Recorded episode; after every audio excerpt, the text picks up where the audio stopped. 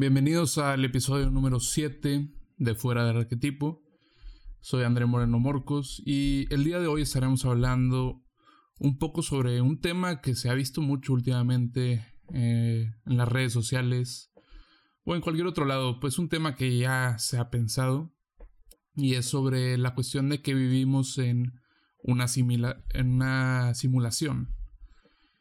Esta cuestión se me ha sido bastante interesante y pues cabe recalcar que si es un problema filosófico, si se le puede decir así. Este problema filosófico tiene muchos planteamientos y teorías diferentes, pero el día de hoy me voy a enfocar en uno, que es el planteamiento de un artículo, un paper de Nick Bostrom, un filósofo de la Universidad de Oxford. Eh, y bueno, ¿qué nos dice este artículo. El artículo se llama Are You Living in a Computer Simulation? Salió aproximadamente en el año 2003, pero todo lo que dice sigue siendo vigente y de hecho es muy fácil de encontrar el artículo. Son solo como 14 páginas, pero explicaré prácticamente las tres cuestiones principales o los tres argumentos principales eh, de los cuales él obviamente se explaya más, pero solo para entender un poco el principio y luego para hablar un poco sobre lo que pasaría si nosotros creáramos estas simulaciones y qué pasaría con nuestra ética, qué sería ético y qué no sería ético, etc. Para empezar, él nos dice, número uno, la especie humana se extinguirá antes de poder crear simulaciones, así tal cual. Nosotros nunca podremos llegar a tener el conocimiento tecnológico como para poder crear una simulación. Número 2. Si ésta lo alcanzara, la probabilidad de que hagan simulaciones será extremadamente rara. ¿Por qué será extremadamente, rara? Porque va a fallar las cuestiones éticas dentro de estas sociedades futuras o del pasado quizás, o porque hay una falta de interés. Número 3 si esto se esté cumpliendo, nosotros vivimos en una simulación. Si llegáramos a hacer una simulación, lo más probable es que ya estemos viviendo dentro de una. Entonces, bajo estas tres premisas, podemos entender que una simulación sería algo extremadamente raro. Y si pudiéramos llegar a completar algo, una simulación de este tipo, significaría que probablemente nosotros ya estuviéramos viviendo dentro de una.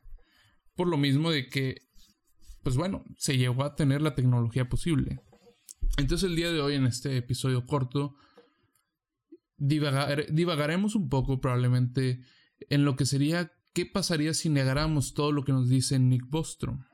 Si imaginaríamos un futuro como nosotros siendo la raza principal de esta historia, como nosotros siendo los primeros en crear una simulación. Entonces yo creo que una forma bastante sencilla de explicar una simulación es con el juego de Sims, un juego que probablemente todos conocemos. En este juego creamos nuestro propio personaje, donde hay otros personajes, y pues bueno, vamos tomando las decisiones de estos personajes, eh, escogemos todo por ellos, escogemos su vida, eh, de quién enamorarse, con quién procrear, cómo pensar, si sentirse triste, si comer o no comer, y si no comemos nos sentimos quizás así depresivos, también tristes, etcétera, etcétera. Es literalmente poder ejercer todo nuestro poder, toda nuestra voluntad como si fuéramos un tipo de Dios sobre esta persona virtual y controlarla hasta el extremo. Significaría que nuestra libertad se viera limitada. Significaría que realmente no tendríamos una libertad. Nuestros personajes de Sim obviamente no tienen una libertad. Nosotros lo manejamos y el mundo mismo lo manejamos conforme a las acciones que tomamos con solo un personaje. Ahora, ¿Qué pasaría si llegáramos a tener el poder tecnológico suficiente como para poder crear humanos dentro de una simulación? estos humanos pues tendrían que ser prácticamente iguales a nosotros, tener este cerebro tan complejo que conocemos, tener la capacidad de pensar por sí solos, pero al mismo tiempo, o de creer pensar por sí solos, porque al mismo tiempo estaremos nosotros manejándolos.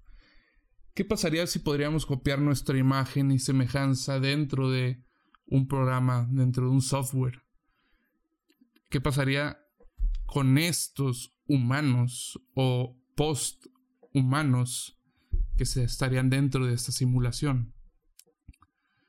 Porque al final del día, estos ya serían igual a nosotros, como son a, nuestra imagen y semejanza, y son literalmente igual en todos los aspectos a nosotros, que haría que ellos fueran más humanos que nosotros, solo por el simple hecho de estar viviendo en una simulación.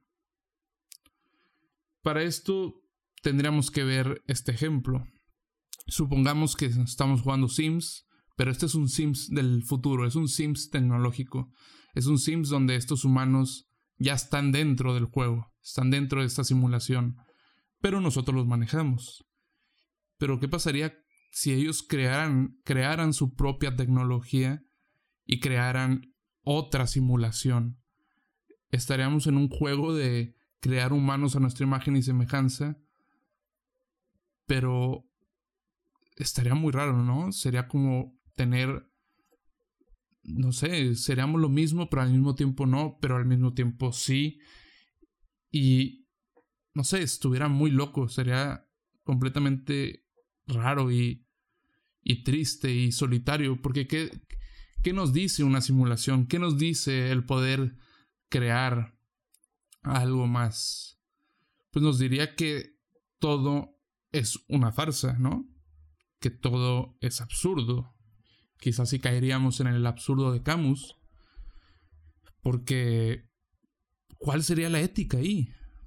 Si estamos manejando a otros humanos, estamos manejando esos sentimientos que ellos tienen y estamos hablando de a todo un mundo, una simulación completa de un mundo o de quizás del universo hasta donde lo conocemos. Este, entonces manejar sus emociones, manejar sus destinos, manejar su futuro, manejar sus ideologías, en lo que creen, crear dioses para que ellos creen en ellos, crear rituales, crear historia, crear entre muchas otras cosas y manejarlos o poder tener la opción de manejarlos bajo nuestra propia decisión. La libertad quedaría ahí, no, no existiría una cierta libertad aun y cuando ellos no lo supieran, aun y cuando nosotros estemos viviendo una simulación y no lo sabemos, dejaríamos de ser libres por el simple hecho de no de no ser de no saber que estamos en una simulación. Entonces, ¿qué sentido tendría la vida de estos posthumanos, de estos humanos del futuro, de estos humanos que vivirían en softwares? Imagínenlo, si negamos un poco la segunda argumento o la segunda cuestión de Nick Bostrom, ¿qué pasaría si la posibilidad de hacer simulaciones no sería extremadamente rara? Si mandáramos a la mierda la ética y cada uno de nosotros podríamos crear un universo desde una aplicación de nuestro celular.